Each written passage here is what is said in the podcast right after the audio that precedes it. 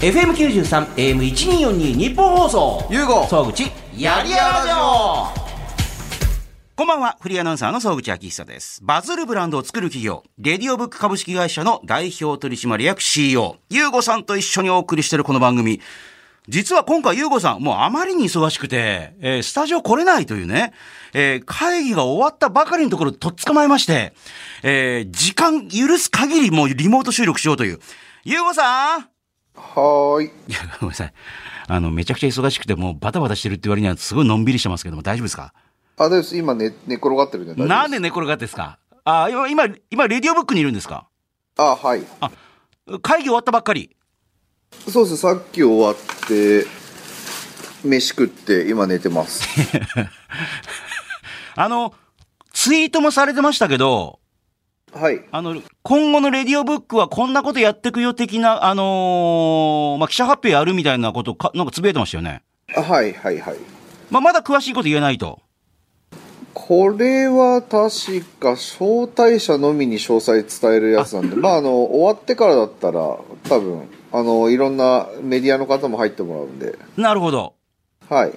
詳細は伝えられるんじゃないかなと思います。まさにこれからこういうふうな、まあ、ブレイキングダウンもそうかもしれませんが、いろいろな、そのね、F1 でとフェラーリとの、えーパートナーシップのことについてとか、はい。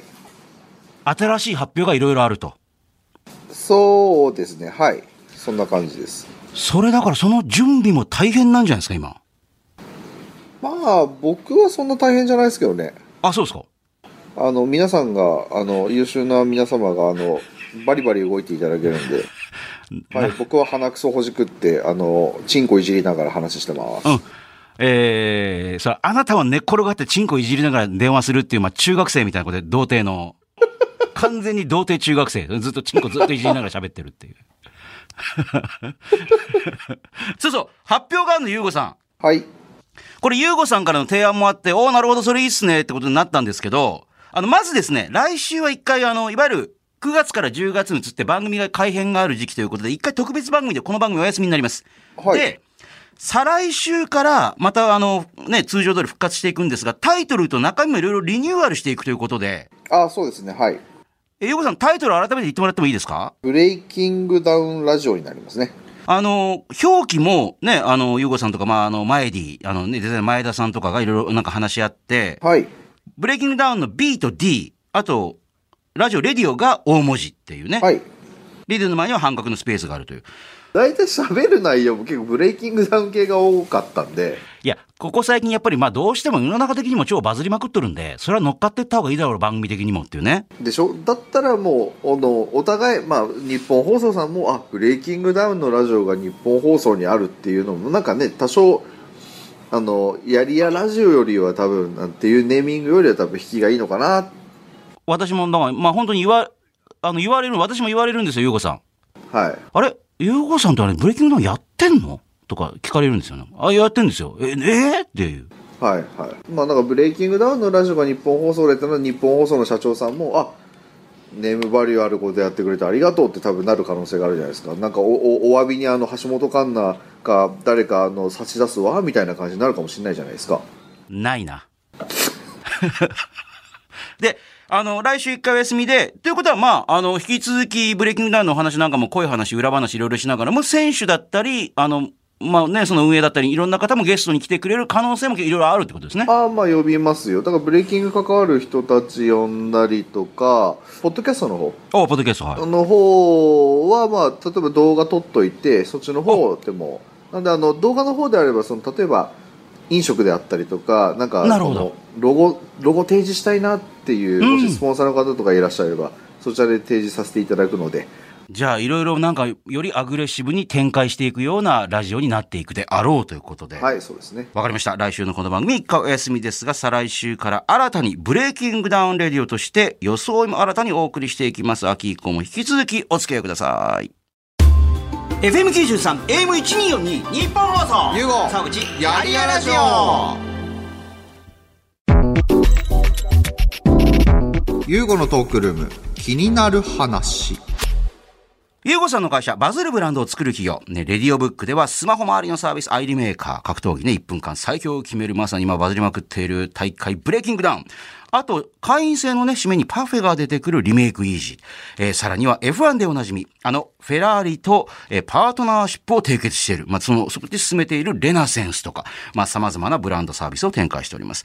で、えーそんなユーゴさんが最近力を入れている事業、気になっていることやもの、人サービスなんかを紹介していくのが、このユーゴのトークルーム気になる話なんですが、えー今週はもうユーゴさんはリモートですけれども、スタジオにはお二人ゲストがいらっしゃいます。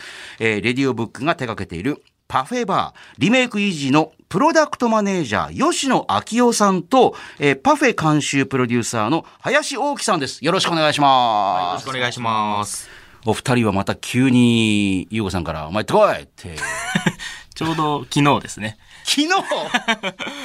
この前も米尾さんを急に呼んで、ゆうごさはいんはいじゃなくて、きあの、この二人を、今日は、あの、まあ、だから、多分最後までゆうごさんいられないから、あの、二人にちょっと残りやっといてっていう。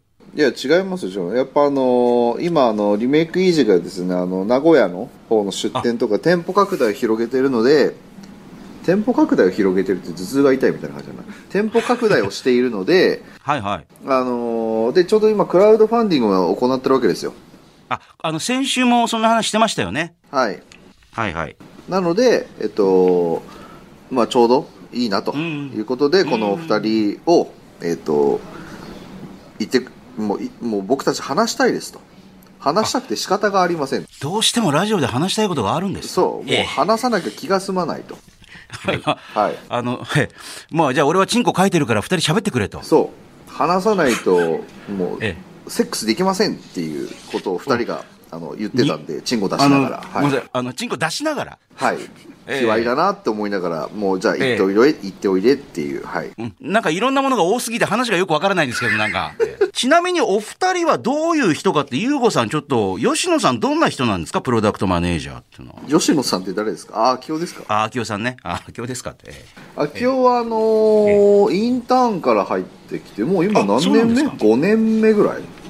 4年目4と年目ぐらいかですね。4年目でなんか僕の本をあの幻冬舎から出たあの伝説の3000部しか売れてないっていうあの本をですねあの、やりたくないことをやらなくていいっていうね。はいはいあのはいをですねなんか蔦屋で立ち読みして俺に連絡してきたんですよ買ってないってそう。買わずに立ち読みだけしてなんか俺にあうちの会社にメールしてきたんですよねあはい。うんであのしたらメールをしたらですねあのミキシーがですねあのはい。弊社の代表はメールをやりたくないので個人メッセージを送ってくださいっていうあ、うちの代表メールやりたくないんでっていう。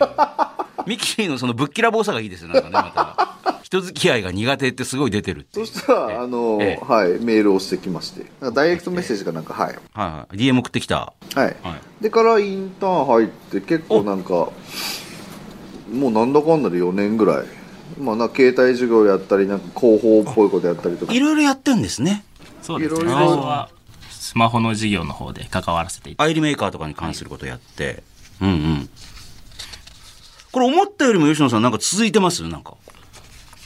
だっていろんな移り変わりもあるじゃないですかね？いろんなとこにね、この。自分の中で、お、レディオブック好きだな、みたいな。やっぱ面白いなとは思ってて、まあ、はいブレイキングダウンさんとそうなんですけど、はいはいまあ、もともと最初スマホ事業で関わらせていただいて、まさか F1 のフェラーリさんとパートナーシップを組んだりだとうんか、まあこういうリメイクイージーだとか、あとブレイキングダウンもそうですけど、まあ本当に一緒に行って楽しいなというか、見ててはあ。面白いなっていうので、長くあ。一緒にさせていただいてます。はいはい。え、ゆうごさんの印象はどうなんですか吉野さん？印象ですか？え。もう本当に遊ぶように仕事をしてるなっていうのがすごい楽しそうに仕事というか、あ、そうですか。はい。悩んだりしてないあんまり、クヤーとか、表にはあまり出さないと思うんですけど、やっぱり。表ではチンコ書いて、鼻ほじったりとかしてる感じの。え、もう一人、ゆうごさん、林さんはどんな人なんですか？林さんは。ってあ大木さんか。はいはい。あ、そうか、下の名前ね、おお大木さんね。はい、パフェのクオリティアップとかあと、うん。僕がそもそもあの人の教育とか、えー、とできないのであ、育てられないっつってますそうね人材教育とか僕はあの放棄してる人間なのではいはいはい。あのそういったところでも言うたって飲食業ってやらなきゃダメじゃないですかだからそういうことができる人はいないかなで探してて大木さんと知り合っどどの経路だとかちょっと忘れたんですけど、まあ、とにかく知り合って、で入ってもういなんもう1年ぐらい経ちますまだ経たないそうですね。ちょうど1年経ちましたね。もう1年経ったんだはい。1年経ったっていうね。はいなんかく口がうまいなって思いましたえーごめんなさい。あの、パフェとかの監修とかのそういうセンスがいいとかじゃなくて、あいつ口うめえよなっていうのは、あいや大事褒めてるのかどうかギリギリですよあいや大事。事です。だってそのなんかなんですかねこう説明をする時とかその例えばこのパフェ。ああ、そう、あ、そういうことか。この商品あこうこのアイスクリームはどこどこさんでこうなってなんか脂肪がどうのうんたらかんたらで口どけがうんちゃらかんちゃらとかすごいこう流暢にピチャピチャピチャピチャ喋るんですよ。ペチャペチャ喋る。ペチャペチャ。でそういうのってただこういう特別な体験をしてもらうお店でマストなんですよね、なるほど。でその喋る人によってこいつ説明長えなって思ったりとかなんかあんま気持ちこもってええなとかいろいろあるじゃないですか聞く側が確かにあの、レストランなんか行って、このお皿に乗ってるこれはこうでございますっていうのになんか噛んだりとか、ちょっと、ちょっと、ちょっと聞いてきますとかって言うとなんか、いまいち美味しくないような感じになってくるんですよ。なんかね、だんだん。そうそうそうだしあのーその受け取る側が聞いててもすごくなんか全然聞いてられる感じというか、ええ。まあ、そうあそういうところはこれあのーすごくそういうなんか適材適所だなと思ったんで。なるほど。はいやっていただいてますね。え、ゆうごさんはその大木さんから見て、ゆうごさんどんな人なんですか、大木さん。そうですね。ちょうど1年前に初めてお会いした時は、はい。ちょっとやばそうな人なのかなと、初見は、実は思ってしまったんですけど、なぜかっていうと、ちょっと、目力というか、目吸い力込まれません？吸い込まれる？いや、特に。いや、特に吸い込まれないですよいやえっとそうです確か目力強いかな。そうなんです。ちょうど1年前お会いした時が、ええ明日からイタリア行くぞみたいな日だったんですね。まさに、ああ、この番組でもそうですね。あの、フェラーリさんとのね、お話し合いがあるからって。で目力がもうバチバチに効いていて、え、そうですか。はいええで、ちょっと、この人パフェバーやってる人なんだとかって思っちゃって。全然そんな感じじゃないぞっていう。はいもうバッキバキになってたっていう、もう。そうなんです。ええちょっとしばらくの間僕はあの実はあの打ち合わせは緊張しておりました。もう何やるか分かんないぞ、みたいな感じの。へえ。で、実際会ってみて印象変わったんですか？ってやってるうちに。そうですね。本当にあの、やりたくないことを、はいあの、やらないというか、はいはいその仕事と遊びが一緒になってるというか、あの、なんていうんですかね、生き様が美しいというか。ちょっと待ってください。大木さんの褒め方、さすがに口うまいですね、なんかね。でうまいでしょ？なんか 生き方が美しいっていう。パチスロニートしてた人間のどこが人生で美しいんですか？いやいやいやいやいや、あの、僕はあの尊敬していますんで。そうですか。はいますええ秋代さんも尊敬してますよね？もちろんです。声低いな。声小さいしいやあのね秋代って俺その秋代とミキシーにずっと言ってたのがあの、はい君たち声が小さいって話をして あのん聞こえないんだけど。だからあの田中大樹さんっているじゃないですかアナウンサーの。あ、実況ね、私も知ってもてますよ。ね。うん。アナウンサーの。はい。大樹さんにこれから毎月発声練習をあのしてもらえって2人に言ったんですけどまだなんかやってないっぽいんで。プロのアナウンサーに？わざわざ？はいそう。え、で、あの、大樹さんもいいっすよ、みたいなこと言ってたあそうそうやりますよみたいなこと言ってでもややってくれてないんでちょっとあの今度言います。はい それ絶対あの、ミキシーさんと秋代さんの方からもやりましょうよってあんまり言わない感じだからっていうね。あいやなんかあ、なんそんか？この子たちってあんま主体性がないんで あのやれって言ったら多分やると思うんですよねそんなことないですよね。ちょっと言った方がいいですよ、秋代さんもちょっとなんか言いた言いたいことないんですか、今、ゆうごさんに。まあでも前あったのが、そのブレイキングダウン、お前出ろって言われて出ました。それ主体性じゃないですよ。あ、それって第0回大会の時だ第0回です私がなんか司会とかやってたやつ。あ、そうです、そうです、そうです。出てた出てました。あのーラーメン屋さんの方とかが出てた。戦ってた、はい、そうちょうどラーメン屋さんの方が出るってなって締めのパフェと締めのラーメンどっちが強いんだみたいな 締め対決あったえー、最初はそうだった違うじゃん秋代がやったのプロタンでしょ？あそうですそうです。で最初そうだったんです。それでなんかお前戦えよみたいな。プロデュースでやったんでした最終的にその体重差がすごいあってなんか僕はいやさすがに20キロ体重差あるんで危ないですよって言ってたら、ヨウさんいや全然いけるっしょみたいな。そうえ、秋代さんもともとなんかやってたんでしたっけ？いややったことはないですけど一応ヨウさんと一緒に格闘技のジムは通わせていただいてます。トライフォース赤坂行ったりして？それは放送赤坂も行ったこともあります。しあー。渋谷の近くのあそうですか。ボクシングの。今でもやってるんですか？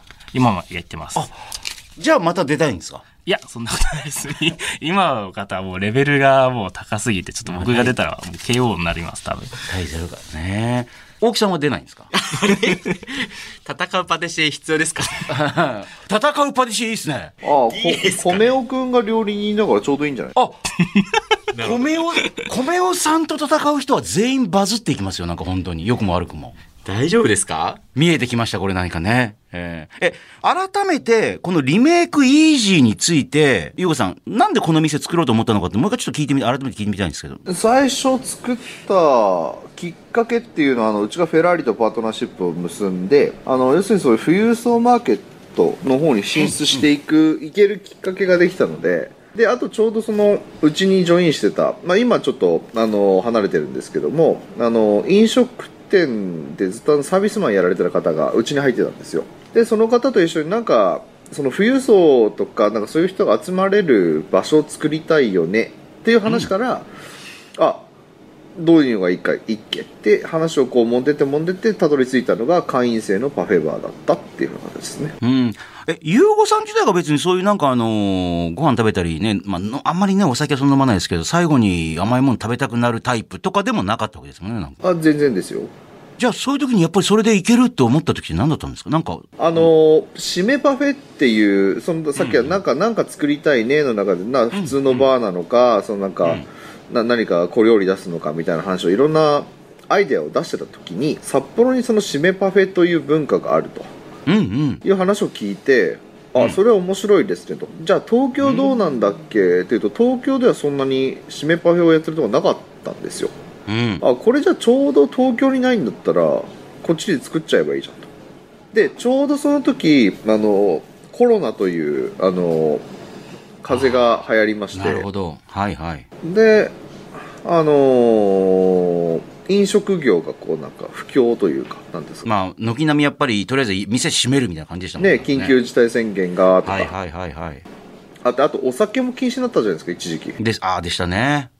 であこれ逆にそういうところで飲める場所を作ったらいいじゃんと思ったんですよねうん。であのリメイクイージーの語源がスピークイージーっていうああのアメリカの禁酒法時代禁酒法時代の。うんうん。あのみんなが隠れて飲んでた場所うん。あなんでコロナのおかげであこういう脱法的なことやったら絶対面白いじゃんロックじゃんっていう話になってなるほど。はいだからリメイクイージーになってるんですね。そうですであともう一つはそのうちスマホの修理とかもやってたからはいはい。なんかその美味しいパフェを食べてる時にとかお酒を飲んでる間に修理終わってますよっていうながら修理も試してみたかったのでそれも一緒にようなできるような空間いいよねで複合的に始めたうん。感じですただ飲食店ってあの、はい営業利益率が低いので、あ、そうそう。普通にやっても面白くないよねじゃあどうしようで会員制にして、うん。であの月会費をいただき、そこでしっかり収益をもらいながらしっかりその原価かけていいものを提供するとうん。いう空間にしていこうというふうな流れになってきましたねはいえ、今、会員の方って東京何人ぐらいいるんですか？今秋夫さんか大木さんどうぞ今、東京の会はだいたい1000人ほどいらっしゃいます1000。人ぐらいいるんだ。へえ。で、あの、一旦止めてんですよね。なんか無制限にどんどん入れてるわけじゃないってことですね、会員、ね。あ、そうです。本当にツイッターとかで3ヶ月に1回ぐらい今応募させていただいてるんですけど、大体もう開始3分とかで会員権がなくなってしまうってういう。ん。え、秋代さんとかも、なんか知り合いとかで、ちょっと会員、なんかなんとかなんないとかって言われるでしょ？そしたらもうツイッターでちょっと頑張って競争してねっていう形で。そこは、なんかちょっと可愛い女の子だったらちょっと。本当やってんでしょ？まあでもね、あの、他の会員さんもいらっしゃるんで、そこは戦っていただいてお店に。さすが大木さんはすごい正面からズバッと。確かに。まあ、それはそうですよね。まあ、ズルされて嫌ですもんね、なんかね。えーえ、じゃあもう東京の方はもう結構パンパンでもうこれ以上はなかなかもうね、お客さんが入れないぐらいの感じで、まあ、いい具合に回ってると。これ、ゆうごさん的にももう、あそうなるであろうと思ったか通りに今なってるってことですか、今？あのまあ理想の今営業利益は立ててるのであ、そうですか。現状ははいうんうん。まあだからまあいい感じになんですかねビジネスモデルは、まあ、当然あの安泰というわけではないですよ常にこう変化し続けないといけないんで、まあいい感じにはなってきているのかなってところで、はい、あの展開していこうという頃合いかなと思いました。え、やっていく中で、ゆうごさんの中で、あ、これ違うなと思って変えたこととかあったりするんですか？で、これでうまたくいったとか。いやめちゃくちゃたくさんありますよ。えた、例えばいくつかなんかあります？えー、細かいことを言うあ細かいことめちゃくちゃ多いっすね。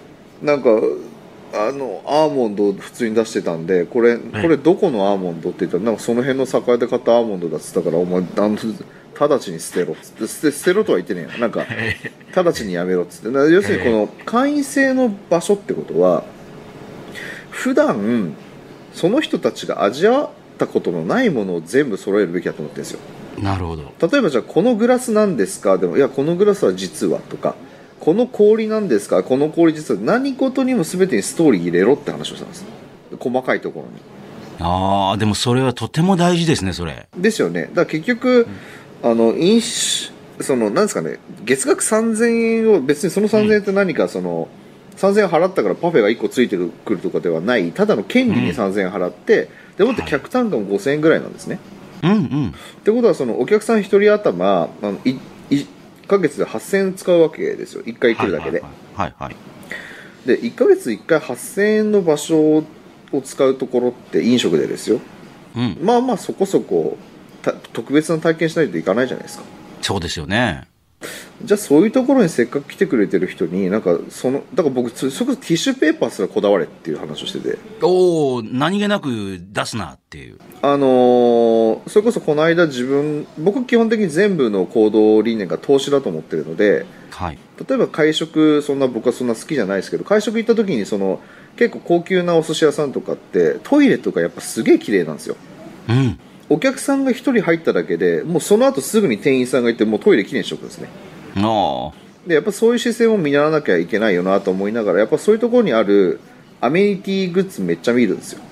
あ。うん。であこのこのマウスウォッシュ見たことねえなとか。ああ。でこの間も行ったお寿司屋さんであの、ハンドペーパーがすごい特殊なハンドペーパーだったんですよ。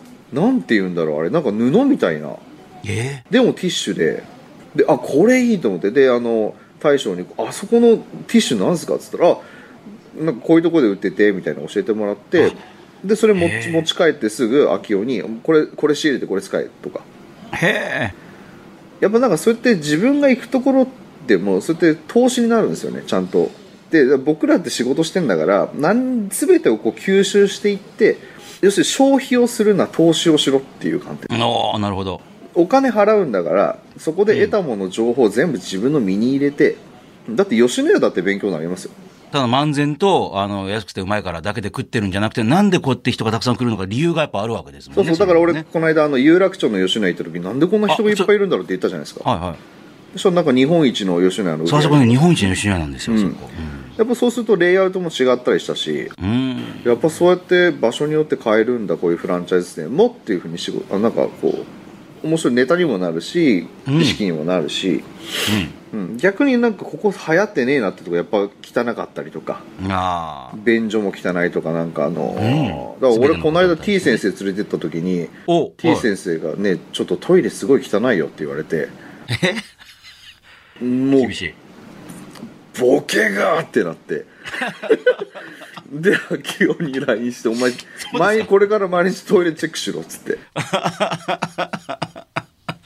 すぐ来ました、ばって。次来ました。あ、すぐ見に行って。あもうすぐ隣に事務所があるんですけどガーッつって。何事やと思ってちょっええとすぐ駆けつけて、あーでもやっぱり言われることって、まあいろいろ細かくて、多分、ゆうごさんはうるさいと思うんですけど、でも、はーっていうこと多いわけでしょ。なんか、あーな、あー確かにな。あそうですもうプラスになることしか言っていただかないので。すごいありがたいご意見だなとはなるほど。え、それね、どうですか？いや、まあそもそもね、そんなことがあってもならないなとは思うんですけどいや、まあまあまあ、でもほら、いろいろ、例えばさっきのね、アアーモンドもそうですけど、はいはい。正直人が気づかないこといちいち気づいて言ってくるじゃないですか、なんか。そうですね。ねもう、まさにあの、ゆうごさんが、ゆうごさんのような方が、お客様としていっぱい来られるような場所なので、うん。えーだから、まあ、いわゆる目が超えてる人ですよね。ねいろんないいとこ見てるっていうね。そうですねえ、お客さんから何か言われて二人がハッと思ったこととかなんかあります？特にやっぱりそうか、大木さんなんか接客してらっしゃったりするんですもんね。僕は、あっというよりは、あの、パフェの説明をガンガンしていっちゃうので、はい逆にどんどんどんどんパフェのこと聞かれてっちゃうんですけど、あ、結構、おっていうこと聞いてくる人とかいるわけですからね。そうなんですそういうこと聞くっていう。そうなんです。あここ気になるんだな。ええチョコレートの産地とか。あ、なるほど、なるほど。っていうのが多いですね。でちゃんとそこもパッて答えられないと、ああ、答えられないんだっていう感じになっちゃなう。ってしまう。そうなんです。もう、そこはあ私もういいです、いいですって言われたらなんか悔しいですもんね。悔しいです。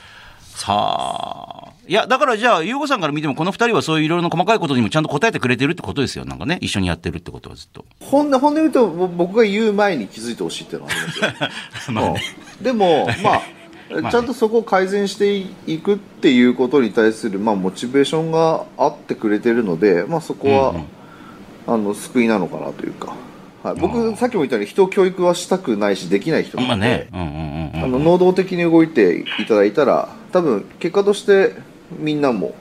あのうち基本的にリメイク維持の会社を別で立てて皆さんも、今そこそちらにいらっしゃる2人も株主別だし。会社になったんですよね。お、株主になってんだ。あ、ってことはリメイク維持がうまくいくと、自分的にも美味しいっていう。そうそうそう。だからそうやって自分の会社を育てて自分にちゃんとなんですか自分の資産が増えていくっていう体験をもっとしっかりしてもらいたいなと、だから、そのゆうごさん的には二人にもステークホルダーになってもらって、そうっすねあの、まあ、だから、働かされてるじゃないぞっていう。ああそうっすね。僕もそのブレイキングダウンでそういう形式を初めて取ってあこれいいなと思ったので、うん。うん。当然その代わりぶつかり合うことは当然ありますけどそこを避けてたら成長ないので、うん。そこも含めて、まあ、そういった短力はあるんじゃないかなと思ったのであのどうぞ株買ってくださいというような感じで。自分ごとになってるってちゃんとね、自分ごとにしてくださいと、ね。はい。そういうことでございや、だから堀さんもこの間ツイッターであの、朝倉未来さんもね、甲斐さんも全然うちはあのマネジメントをしてるけども、マネジメント料取ってないっていうね。はいもうこれいわゆるね、あの事務所なんかもそうやってもう取らない方がいいっつって。うんもう取らなくても私なんかはもうブレイキングダウンの株でウハウハですよってまた言ってましたよ、株のこと。また言ってんな、堀さんと思って。ウハウハですわって言って、なんか急になんか儲かってるみたいなこと言ってましたけど。でもだからそれもだからまさにブレイキングダウンのみんな株を持って逆に大きくするように全員がもう自分ごとで頑張ろうってことですよね。そうそうそうそういうわけですよでね1年でこんだけの、まあ、影響力を与えられる存在になったので、はいまあ、リメイク維持もぜひそうなってもらいたいなとは思っておりますわかりました。時間大丈夫ですかまだ？そそろそろだなと思ってましたはいわかりました。じゃあ、あの、この後は、あの、吉野明夫さんと林大木さんと一緒にいろいろ、あの、ゆうごさんのあることないこと、いいこと悪いこと言っときますんで。ああもじゃあ、あの、お忙しいとこすみません。頑張ってください。また再来週、新しくタイトル変わったブレイキングダウンリードでお願いします。うお願いしますゆうごさんでした。ありがとうございました。はえーまあでも、ゆうごさん、いつ見ても忙しそうですよね。まあ、というか、さっきはお二人が言ったみたいに、仕事と遊びの境界がないっていう、なんか、いつ見ても遊んでるような仕事してるようなっていう。だから、なんかあんまり、ゆうごさんに聞いても、休んでどっかに行きたいとかねえしな、みたいな。二人はあるでしょ、だって。いやー実は僕あのはい別で自分で会社を経営してるのえで、林さん、ごめんなさい。林さんは、はいあ、まずお二人がごめんなさい。改めて聞きましょう。リメイク維持で具体的に何をしてるのかっていうね。吉野明夫さん、プロダクトマネージャーとおっしゃいますが、それ、具体的にはどんなことをこういろいろやってるんですか？今次名古屋店を出す出店するのでそこにに対すクラファンやってるる。うん。じゃあ、名古屋の場所に実際にもう現地に足を運んで。あそうですね場所見てうん物件選んでとか街の雰囲気見てとか街の雰囲気見て物件選ぶって相当、私なんかやれって言われても分かんねえなと思って。はいはいはいどどうでした？その辺って。ゆうごさんとかいろんな人からアドバイスを受けたりとかしながら。でもそれはもう林大木さんと一緒に二人で行ったんですか？でそうですねだから一緒に現地のパフェを一緒に食べたりだとかそうですか。キャッキャしながら食べてみたいな。キャッキャしうまいなーっつって。男二人でえ、名古屋飯だからなんかちょっと違うんでしょ？なんか味の雰囲気って。そうですね。独特の味の文化があるじゃないですありますよね。あんことバターとかそう。味噌とカツとか。普通になんかそれ合わせるっていう感じのものが。え、どう、どう、どうなんですか？名古屋の。実は今回名古屋限定のパフェも。あまだ言えないかもしれないけど、いろいろね。いや。もう言える。あ言える。それはじゃあ、どっちから言います？じゃあ、じゃあ林さん。そうですね。えっ、と名古屋実はあの喫茶店文化があ。あの非常に根付いた地域ですので。モーニング。モーニング。座るだけでいろんななんか、ピーナッツだったらいろんなものが出てくるっていう。はい。300円ぐらいでコーヒーとトーストまで出てきちゃう。そうそうか、はい。じゃあみんなそれに慣れてるわけですね。そうなんです。実はあのパフェ、うん。えー始まりは喫茶店からなんですね。おー。そうなんです、はいはい。なので、えーそんな名古屋喫茶店文化のある地でデザートいといえばプリンアラモード。ああ、最近食べてないですね、プリンアラモードって。そうですよね。プリンの周りにあれってなんかフルーツがあったりとかうん。桜もちょっと乗っているとか。へっていうものを今回は、えー最大上位互換を我々リメイクイージーが提案しますよということで。最高ランクのプリンアラモード出すよはいっていう。、プリンアラモードパフェというものを名古屋限定でご用意します。で、お二人で実際に街と様子とか見て、まあね、住所とかまで言えないでしょうけど、ごめんなさい。あの、ここ行けそうだっていう店の雰囲気の土地ってどんなとこなんですか？あの、周りが流行ってるとこ、なんどうやって選んだんですか？東京で言うとなんかちょっと代官山とか恵比寿とかちょっとおしゃれな街はいはい。で、飲食店もいろいろあって。はい。で周りになんか高層マンションが建て始まったりとか。人がいる。はい、へー。今後なんか栄えていきそうだなっていうあ場所にちょっと足運んでみたりだとか。ーでも今もう値段が上がりきってる場所とかって名古屋でもちろん超高いわけですよね。店出すっつったってその、と場所場場所代っていうか。はい。ただ、あの、実は会員制のパフェバーリメイクイージーはですね、うん渋谷にあるんですよね。はい、場所にとらわれない業態っていうのも魅力的なところで、渋谷の、えー駅からすぐ1分2分のところなんですけども、えー雑居ビルの空中階にあるんですよ。空中階ってなんですか？えーなんていうんですか、2階以上のフロアといいますか。いわゆる1階とかにあるととてもいいっていうんですよ、はい。多分ねみんなが見てなんだこの店行ってみようかってなるけど2階以上にあるとまず上見ないと分かわかんない、ね。いわゆるその路面店であるか路面店でないかで集客率が変わるんですけども。金額も全然違うんですよ。違います。へ雑居ビルの78階ってちょっとちっちゃいオフィスのなんかこう事務所が入ってたりとか、えーしますよね。それぐらいの金額間の物件で我々は勝負ができるというのが会員制の魅力なんです。そうか会員だからもうそこ目指していくから。そうなんです。だって上の方行くのめんどくさいですもんねなんかこう。近いかーとかってね。えじゃあ今回もそういう感じでそうですね空中階で。探してって。で物件見つけて。もう決まってんですよ場所ね。場所も決まってます。でオープンの日もなんとなくもう決まって。もう10月の11日に。もうすぐじゃないですか。やば僕らもしかしたらここにいる場合じゃないかもしれない。ですよね。あの、渋谷のやつもい店やってるんでしょ、今。一番もやってます。今日二人いなくて大丈夫なんですか？今日大丈夫大丈夫ですか？大丈夫ですか？まあ、収録中の3連休、まあ、金曜日ですけど。いやいや、店今日やってるんですか？やってます。やってるんですか？はあのヒーヒー言ってます。あ、でも一応任せられる人もちょっといいるっていうね。はい。えーで、店周りのこといろいろやって、はい。えーで、あの、林大樹さんはパフェ監修であり、プロデューサー。はい。まずパフェをこんなん出そうっていうことをこうやるわけ。そうですね、ええ。ーレギュラーメニューと毎月変わる季節のパフェあはいはいはい。あとはそれに合わせて、えー楽しんでいただくペアリングドリンクというものおをー、えーカクテル等も、えーアルコール、ノンアルコールみたいなそうです、へー。ご用意していたりとかあとはあのそれを仕込むためにですねスタッフに落とし込みの作業をしたりとか、そうか、だから今日もだからいなくてもちゃんとできるようになってまあありようと。作れるよね。はい、あとはもちろんあの材料調達もちゃんとできないといけないのでどんなものを発注するのかを選定していたりとかっていうこともやっております。へー。え、で、実際にパフェとかには、あの、秋代さんはくわあ細かくなんか言うわけではないってことなんですね。もっと店の大きなこととかをやるってことそうですね。僕はもう大木さんの作るパフェに信頼を置いているのあで、、そうか。へえ、やっぱり、もともと甘いもの好きなんですか？あんまり好きじゃないです実は。でも、そういう人の方が意外に、あの、厳しかったりするんじゃないですか？なんか普段食べないから。あそうです。なんでうん。なんか名古屋で食べた甘いものとかを食べた後に東京に帰ってきて、リメイクエイジのパフェ食べた時に、あやっぱり美味しいんだっていう。改めて気づかされるまあというか、今頃。美味しいんだな他のところに比べてみたいな。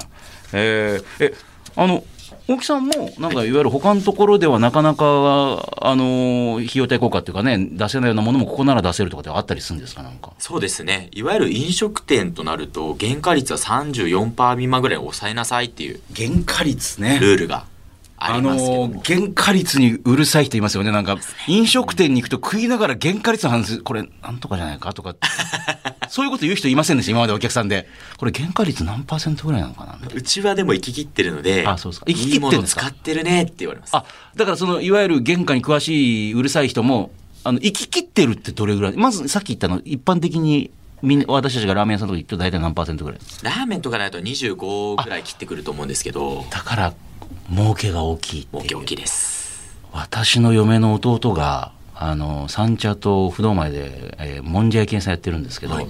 あのーあ私ねあのごめんなさい。福山雅治さんずっとラジオやってるんですよ。はいはい。で福山さんあの飲食店すごい好きで行ってるんで私の夢の弟はあのもんじゃ焼きやってるんですよ、つったら、粉物は儲かるね。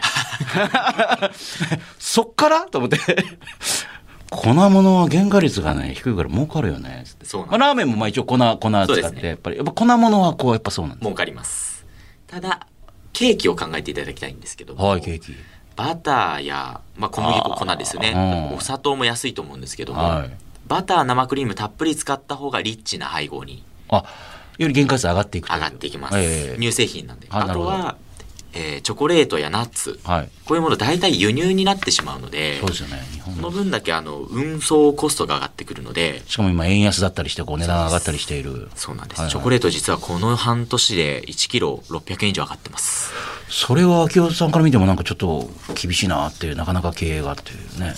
あ、でもそんなことはないですよ。大丈夫大丈夫もうそれを含めての、うん。まあ、会員制をさせていただいてるのでもうとにかくいいものを提供したいっていう思いはあるので。しかも普通にその辺で買ってきたアーモンド出そうもんならなんかあの怒られちゃいますかダメだって言うから余計に原価が上がってるわけですよね、はい。何パーセントぐらいまでいってるんですかね今でもパフェ一つ40超えはしてますよね。一回40超えしてこれはさすがにどうなんですかって あそれは一応言わせてもらった。いや美味しいのは大事だしあのストーリーがあってわかるけど、はい40超えるとこれ経営としてやばくねえかみたいな感じ。やっぱやばいんですか？40超えるとやばい。相当やばい。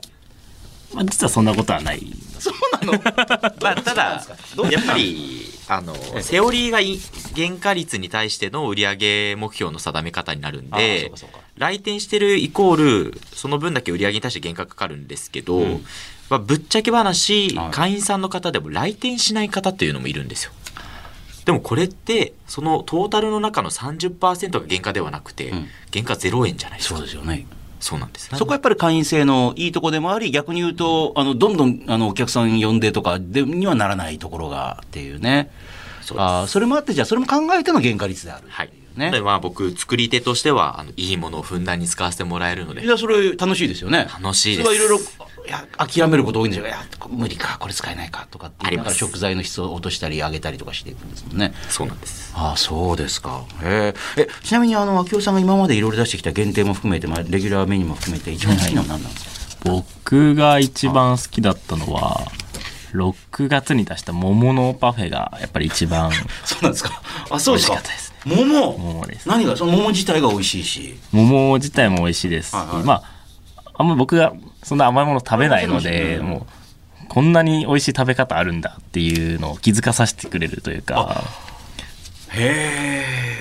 それはやっぱり今でも早く来年6月になったらもう一回出してほしいな。桃は楽しみですねそうですか。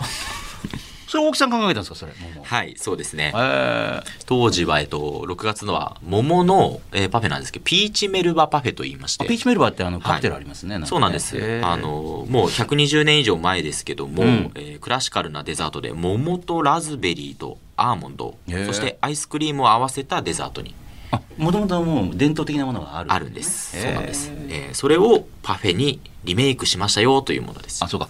リメイクイージーだからいろんなものをこうよりいいものにリメイクしてた。はいえ、今出てるの何なんですか？えっ、と、今月9月ですね、はいアップルパイアラモードということで、おアップルパイなんですけども、大体こう、11月とか、冬場のイメージがあるものを、熱々のアップルパイにアイスクリーム乗っけたり食べますよ、なんか。ありますよね。ありますあります。あの、それをですね、アップルパイをもう作らず、おなんだって？パイ生地はパイ生地でベストな焼き加減と、うんリンゴはリンゴでベストな火入れをしてですね、はいはそれをパフェグラスの上で合わせちゃうというなるほど。へえ。それが今出してる。今出してます。来月なんですか？来月は柿です。ああ。柿とはあ金木犀と金木犀は食べるんですか？食べます。そうなんですか、食用の金木犀あるんですか？実は中国茶の中にですね、えー、経過茶といって、金木犀のハーブティーがあるんですよ。あ、入れるとふわーって開くやつですか？そうです。えーそれでですね、柿に香りを移しまして、その柿を、えーフロマージュブランというチーズ、うんうんえーのアイスクリームと合わせてうん食べていただきます。なんか今の聞くとなんか本当に名古屋も大成功するね、感じがプンプンして。でも先週、優子さんちょっと苦言呈してましたよ、なんか。名古屋のクラウドファンディングについて。なんか甘いんじゃないかみたいな。なんでラジオで言うんだろうと思って。今、えええっと、クラウドファンディングだと750万ほど別に悪くはないんだけど、もうちょっと言っていいんじゃいないか、おいっていう言ってましたよ、なんか。そう、ピシッて、ピシッて言われました、なんか。まだまだ足りないって今日もあ、そうですか。でもクラウドファンディング私ね、まあ、いろいろ見るのは好きですけど、自分でもちろんやったこともないし、勉強できることありました、今回やってみて。やっぱり初めてのその地方出店だったので、まあ、地元でも何でも土地勘もない中で頑張ってるわけですもんね。やっぱいいものをどうやったら名古屋の人に伝えられるんだろうかっていうのはもう今ずっと考えてる最中ですね。まあごめんなさい、こんな言い方あれですけど、東京に住んでると、なんかいろいろほら、なんかあのーアンテナ張ったりとかで、多分私、熊本に、まあ地元なんですけど、熊本にずっといたらそんなことやってなかったのなんか多分土地ならではの温度差、おね、あの、多分名古屋の人がどれぐらいそういう、締めにパフェが出てくる会員制のバーに反応してくれるかっていうのがね、土地柄わかんないですもんね。東京だったらそういうの好きな人って、ああ、まあ一定数、まあもともとの母数もね、大きいからいいのかなと思いますけど、それなかなかちょっと難しいところありました？難しかったですね。えー名古屋はちょっといろいろ調査したんですけども、まあ、ちょっと特殊な街というか、一本道挟めば歌舞伎町や銀座のようなエリアがある、えー、錦栄あ、錦。錦エリアがあったりとか、少し原宿表参道渋谷っぽい栄のエリアがあったりとか、なんでこの一本挟んでこんなに世界が変わるんだっていうぐらい、なんか不思議な街だったので、まあ、東京がだから、あの、大きい街がどんどんどんとかね、新宿とかいろいろあるだけで、普通は大体大きいにしてもギュッてなってるんですよね、なんかね。なるほど。だから多分、名古屋も、あの、あるエリアの中にいろんな東京みたいな感じのがギューってなってるから、一本こっちって、おおっていう、なりましたお。客さんとかも全然こっちからこっち行かない人とかいるとかみたいな。難しいですねそうなん。お、これからどういうふうにしていったら賞賛がありそうとかってなんかあったりするんですか？もうちょっと越していったらいいかなとか。今考えてるのが、はいはまあ、実際現地の名古屋の方ってやっぱ口コミ文化がすごいっていう僕そうなんですかやっぱ現地の方とおつながりになってはい何か広めていただいたりだとか、うん。まあ、うちの、まあ、レディオブック、まあ、ゆうごさんしかりの方がまあ結構その SNS での戦い方っていうのはやっぱり上手上手なので、まあ、ちょっとアドバイスもらいながら、ん。ちょっと今後は残り1週間なんですけど。おお、残り1週間だ。ですね。まあ今のところ別に悪くはないんだけど、でももうちょっといけんだろうって感じになってるわけですもんね、なんかね。僕ら的にもまだまだっていうのがあってやっぱ一般の友達からとかも言われると「いや700万集まっててすごいじゃん」ってすごい言われるんですけどそんな集まんないよっていう僕ら的にはまだまだだと思っているのでポテンシャルにかん対してもうちょっといけるんじゃないかっていうね。どうどうなんですか、大木さんは？いやー、もっといてほしいです。むしろ僕はあの渋谷より名古屋の方が会員制パフェバーハマると思っているので。あ、そうなんですか。なんで、はい。あの、先ほど言ったあの、あんことバターとか、味噌とカツみたいな大味文化の。主役級のものに対しての、あのーおお金の使い方というか、すごいなと。あとうん東京に名古屋の方すごい憧れてませんか？あ、それはね、なんとなく、なんとなくですけど。はい。あるじゃないですか。はい隣大阪の方が近いはずなんでいや、もう見てるのは東京の方を見てるなんですよねね。いや、大阪の人もね、別に名古屋見なくて、やっぱやっぱなんか大阪の人もなんかこう、東別にライバルは東京っていう感じの。そうなんです。東京で一つ成功したこの形を持っていって、名古屋で大爆発させたいなと。思ってる次第です。で、それで名古屋でやっぱ足がかり作ったら今度は大阪行くかとかね、ここ行くかとかって、走行してると株価も上がってきて。また堀さんみたいに儲かっちゃうとは言わせ、言わない、言わない。乗っかってくるかとか、乗っか、そこは乗っかってこないっていう。そうですか、わかりました。えー、さあ、この後はですね、あの、いろんなコーナーもあるんですよ。あの、普段、ゆうごさんとやってるんですけど、お二人には、あ、お二人ってラジオでの初めてですかもしかしていや、。そうなんです。初めてですまあ、そうか、なかなかないですよね、なんかね。えー、なんで、あの、コーナーにもお付き合いいただきたいと思います。引き続きよろしくお願いします。はいよろしくお願いしますゆうご総口やりやラジオ。番組のメールアドレスは yy ねやりやらの yy アットマーク 1242.com yy アットマーク 1242.com です。この番組は私総口が元バンドマンで元プロの総合格闘家えー元プロレスラーそして今は F1 でおなじみのフェラーリとパートナーシップを締結しているレディオブックなる会社の代表取締役 CEO という謎すぎる男ゆうごさんとお送りしています。さあ、続いてお送りするのはこちらのコーナー。ゆうごさんならいくらだったら買いますか？えー収録終わりで練馬に会社を買いに行ったりするんですよ、ゆうごさん。ちょっと会社帰ってきますよ、って。で、翌週行ったら、あ、買ってきました、っていうね。えー温泉の源泉の権利買ったり知ってます？はい。いろいろやってんですよね。まあ、だからこれいいなと思ったらこれ出すよっていうね、ゆうごさんですが。えーそんなゆうごさんだったらこれにいくらまでなら出せるのかというお題を皆さんからいただいております。ちなみにお二人は、あの、これだったらちょっとお金つぎ込んじゃうなみたいな趣味とかなんかあったりします明夫さんなんかあります？僕ですか？そうですね。なんですか？これはちょっとお金使っちゃうんですよね、みたいな。僕はなんだろう。靴とかですかね。あ、靴？それはスニーカーとか？じゃなくて。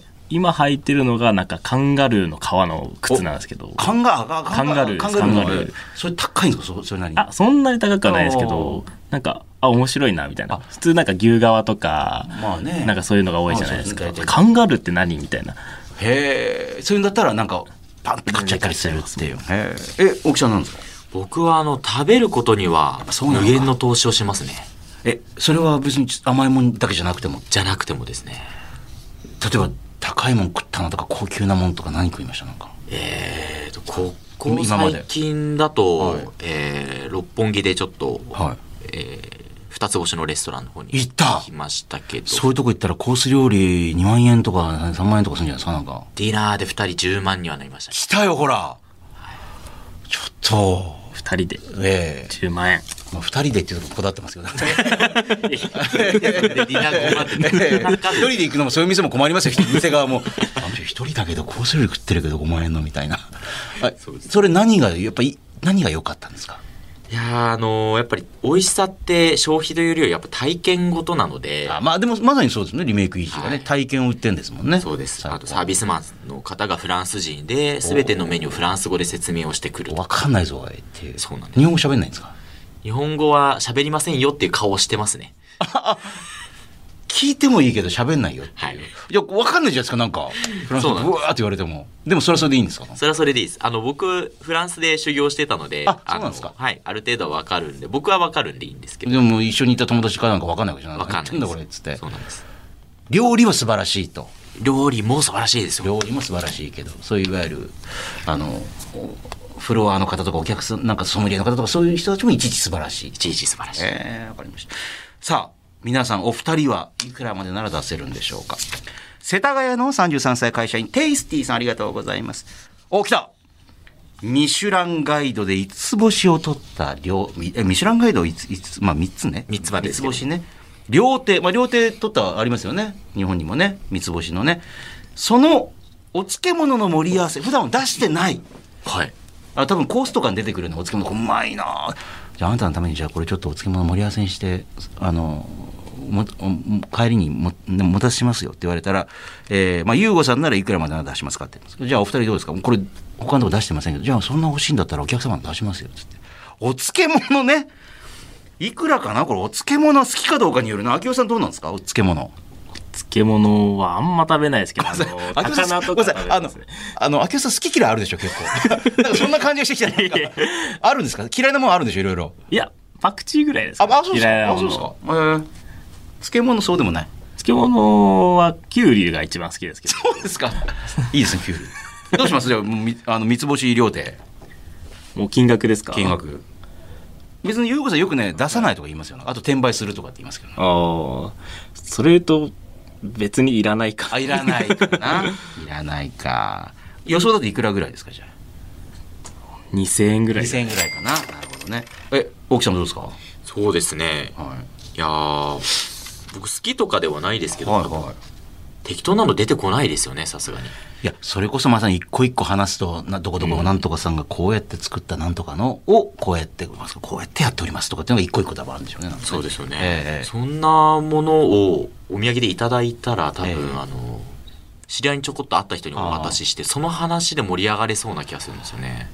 これ何これそういうのあんの？とかって、ね、そうなんですよ。ないんですよ。多分自分のもののように喋れるんで。ああなるほどね。3000円4000円ぐらい出せちゃう。3000 4000円いくかもしれないでもこれ優吾さんにあげたらね優吾さんが漬物食わねえよっていう可能性ありますよね。漬 物食わねえよ俺。知らなかったみたいな。それあるからねあの人の場合ね。なんか大きく空振りすること結構ありますからね。期待して投げるとね。なるほどわかりました。もう一個あります。えー、緑区の横浜市緑区の新民さん38歳。ありがとうございます。大ファンのグラビアアイドルに自分が選んだ衣装を着てもらい自分のお願いした好きなポーズで1枚だけ写真を撮れる権利。優吾さんならいくらまでもうこの人気出過ぎちゃっても撮影会とかやってないっすみたいな。ね。あの普段会えないっすみたいな。あのいます？好きなグラビアアイドルアイドル。僕なんかこの前渋谷にいた地下アイドルがいいなと思って、誰だそれは。僕ですらまだ把握ができてないですけど。渋谷にいた地下？え渋谷でどこに？なんかビラ配りをしててあ。すごい暑い中すごい頑張ってるなと思ってやばい、これ意外にそういうのにドカーンってハマっちゃうタイプじゃない？ある時、え、どうした？っていう。急になんか足しげ通い始めたりなんかしてみたいな。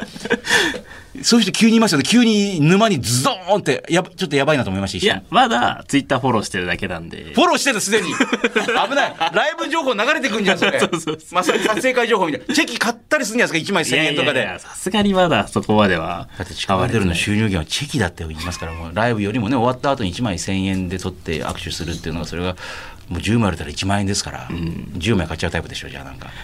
まあ全然応援っていう気持ちで ほらほらほら。ななんか綺麗なこと言ってますよね。いや、だってもう握手15秒って決まったのに、あの、ものすごい CD 買って、あの30分ぐらい独占する人いるわけですから、何十万円分も買って。えー、まあ、どうします？じゃあ、あまあいいやいや、あの、好き自分好きな人いるんですよ、グラビアアイドルです。まあ、アイドルでもいいですけど。僕あの、マナさんっていうグラビアの方が、二人ともわかんない出してくるのは誰ですか？マナ、マナさん。深夜番組とかちょいちょい出てる。マジですか？笑顔が素敵な方。マナって言うんですか？そうなんです。素敵な人。素。敵な方が。どうします？じゃあ、まあその地下アイドル、あの、いや、撮影と会とかやってないんですけど、じゃあ、まあ、あの、えー、秋夫さんのために、じゃあ、あの、す好きな衣装何着せますかね？好きな衣装。何を着てもらいます？別に水着じゃなくてもいいんですよ。別に制服でも何でもいいんですよ。なんか誰かのコスプレでも何かいいんですよ。キャラでも何でも。あでもなんかデート風なコーデを着てほしいですね。もしあ普通の私服露出なしでいいと。露出なしで大丈夫です。逆にそれが沼の深さを感じて私の知り合いもあの水着やめろやめろって言いますからいや今度水着見てるじゃん。ダメだからみたいな。見せなくていいからみたいな。いろいろ複雑だなと思って。なるほどね。それにどんなポーズで？デートの。はい。ポーズ？ポーズ。なんでしょ？なんか。デートにね行くみたいな格好でどんなポーズを？いやでもなんか振り返る感じのあ そうですか。で写真が撮れればいいんじゃないですか。走って撮ったらいくらですか？秋代さんは。その子にお金が行くんですか？それなんか。何その中抜きとか。それは事務所に内緒だったら怒られるでしょうよ。まあ一応じゃあそれは事務所関係なくしましょうよじゃあ。事務所関係なく。関係なくもうもう、まあ、ここっそりって。直接手渡しいいねですかねなんかあっちのマジで？まあそれでだけごめんなさい、もう今月本当困ってて3万円って言われたら、もうもう家賃がちょっとごめん、3万円しますって言われたら、もう払っちゃうかもしれないっていうね。ああ、すげえな。結構一番ドロッとしたの来ましたけど、ハードル高いですよ、これ。いやいやいや、本当ですよね。大木さん、急に。えじゃあ、そのマナさんが、えはい。もう大木さんのためにもちょっともう本当にやってないんですけども、プライベートでもちょっと、もうちょっと、じゃあな、何着せますか？僕やっぱり水着のイメージしかないんですけど。え、そこはパティシエの格好じゃないんだ。それ逆にやばくないですか？なんかその、そうですか。なんかいろいろ問題点ありません？変変な感じが仕事上どうなのっていう。うちのスタッフからすごい目で見られちゃうかもしれないまあ本当になんかそういう感じでなんか仕事やってんだみたいな。パティシエフェチなんだっていうね。えー、わかりました。じゃあ、水着でね、はい。どんな感じのポーズをっていうね。なんかあの、腰に手を当てて、はこう、牛乳。牛乳を飲むみたいな。え？全然水着っぽくない感じですけど。わかんないです。あの、ジョッキを飲んでる。あのビールのなんかあのイメージガールみたいな方がはいこんなクーってやってるようなありまあの。斜め上を向いてるあの感じあれってなんかすごい綺麗じゃないですか。あ、ラインがね。ラインが見えるっていうね。さあ、いくらですか？これもう事務所に行かない。取っ払いだった。内緒で。1万5千円。ごめん、もう今月も本当困ってるから、もうちょっと、本当にもう、あの、家賃がもう本当5万円。5万、5、5万円で、えー、だってレストランに5万円払ってるんでしょ？いいじゃん、別に私に払ったって。6万で。あ、6万できた。6万できた。二人ともちょろいな、本当に。ちょろい男ですわ。気持気持ちわかるけど。ねえ、わかりました。あの、いろんなメールいただきました。本当ありがとうございました。FM93、AM1242、日本放送。ゆうご沢口、やりやラジオさあ、総口秋久は今日はね、リモートで途中まで参加、今会議にまた入ってるゆうごさんとお送りしてきました。それ以外にももちろんスペシャルゲスト、えー、レディオブックが手掛けている、えー、会員制の締めにパフェが出てくるバー、リメイクイージーのプロダクトマネージャー、吉野昭夫さんとパフェ監修プロデューサーの林大木さんと一緒にお送りしております。もうエンディングですけれども、では、今週も最後にこちらのコーナーをお送りしていきましょう。これって我慢ですか？忍耐ですか？あのーこれはね、秋代さんが立ち読みした本としても有名な、やりたくないことはやらなくていいっていうね。で、えー3000部売れたっていうね。えー という。で、あの、ゆうこさんもなるほどと思うのは、あの、似てるけど違うよってね。えー我慢する必要ないよ。ね。得意な人任せればいいよ。でも自分でこうなりたいからっていうことで必要な忍耐は必要だというゆうごさん。えーそんなゆうごさんに番組は昨日、あなたが日々の生活の中で我慢か忍耐か、どっちなんですかっていうのをズバッと、えー判定してもらうコーナー。今日お二人に聞いてもらおうと。これ忍耐なのか、それとも必要、我慢必要ないのか。えー群馬県前橋市の37歳、ミックスさんありがとうございます。奥さん以外の女性とも遊びたいなと思いつつ、いや、浮気をする勇気もないので、夜中にこっそりと、えーデリヘルの風俗のホームページを覗いたところ、気づいたら2時間ぐらい経っていて余計に悶々とするっていうね。